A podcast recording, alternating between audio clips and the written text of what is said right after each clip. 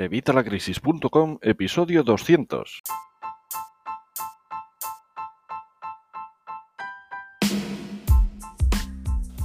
Hola, buenos días, buenas tardes o buenas noches. Soy Javier de Evitalacrisis.com. Ya sabes, la comunidad con más de 20.000 infoemprendedores, más de 20.000 personas interesadas en mejorar, perdón, sus finanzas personales y las de su negocio.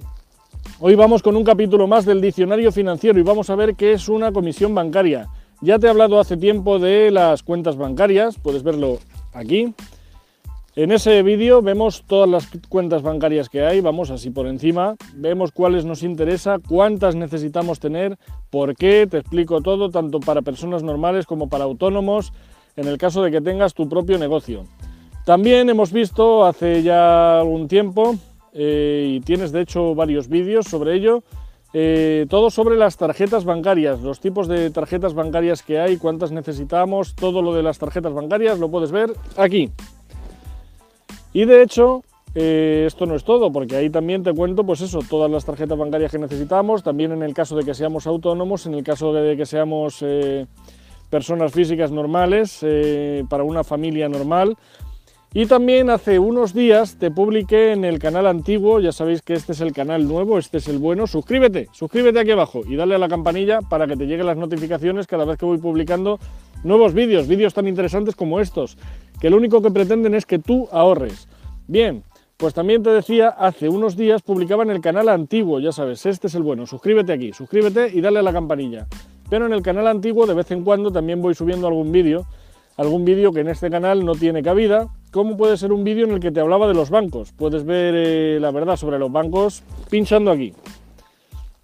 En ese vídeo, que además es parte de una película fundamental que os recomiendo, El concursante, una película impresionante, vas a entender el porqué de los bancos y vas a entender lo que os digo siempre. Tenemos la idea equivocada de que un banco es eh, algo superior y no, un banco no deja de ser un negocio, como puede ser un estanco, como puede ser una panadería, como puede ser una papelería, como puede ser lo que sea es un negocio y como tal nosotros tenemos que acercarnos al banco y negociar y a tratar los temas con ellos. Muchas veces nos pensamos que los bancos son superiores, que los bancos tienen la verdad, que los bancos no nos van a engañar y muchas veces nos engañan. De hecho, una de las cosas es con las comisiones, pero eso lo vamos a ver en otro vídeo. De momento vamos a hablar de las comisiones en general. Ya iremos viéndolas punto por punto las comisiones. Y verás en qué casos las comisiones son engañosas y hasta usura. Bueno, ¿Qué sería una comisión bancaria? Una comisión bancaria no es más que un servicio que nos ofrece el banco y por el cual nos cobra. Esto es así, quiero decir, si te cobran por algo que no sea un servicio, es una comisión ilegal, es una comisión abusiva y es una comisión que podrías reclamar y recuperar. De hecho, eh, ya te digo, en vídeos más adelante te enseñaré qué tipo de comisiones son estas abusivas, qué tipo de comisiones podemos reclamar, cómo podemos reclamarlas y en qué casos nos interesan. Pero esto lo veremos más adelante. Hoy vamos a ver las comisiones en general. Entonces, es lo que te digo. Ellos nos pueden establecer ese gravamen, ese, impuesto, esa comisión, ese, ¿cómo decirte? Gasto bancario por algo que nos ofrecen a nosotros, pero tiene que ser por un servicio que nos dan. A cambio de ese servicio, nosotros les damos una comisión. Esto debería estar reflejado en nuestro contrato, pero hay muchas veces que comisiones que se reflejan en los contratos no son legales no son legales y los bancos lo saben, pero como la mayoría no reclama, pues ¿qué pasa? Pues que siguen haciéndolo. Esto lo hacen todas las compañías, no solo los bancos. No te pienses ahora que los bancos son el demonio, que no, son unos listos, es lo que son. Eh, lo hemos visto con los rescates bancarios, lo hemos visto de mil formas. Pero eh, ahora vamos a lo que nos afecta a nosotros, a lo que afecta a tu bolsillo. Y lo que afecta a tu bolsillo son las comisiones. Así que lo que tienes que tener claro para saber eso es que una comisión es algo que tú pagas al banco por un servicio que te dan. Pero por un servicio, no por nada. No porque sí, no porque ellos lo dicen, no porque aparece en el contrato, no. Por un servicio que nos dan. Nada más, nos vemos en el próximo vídeo en el que avanzaremos un poquito más.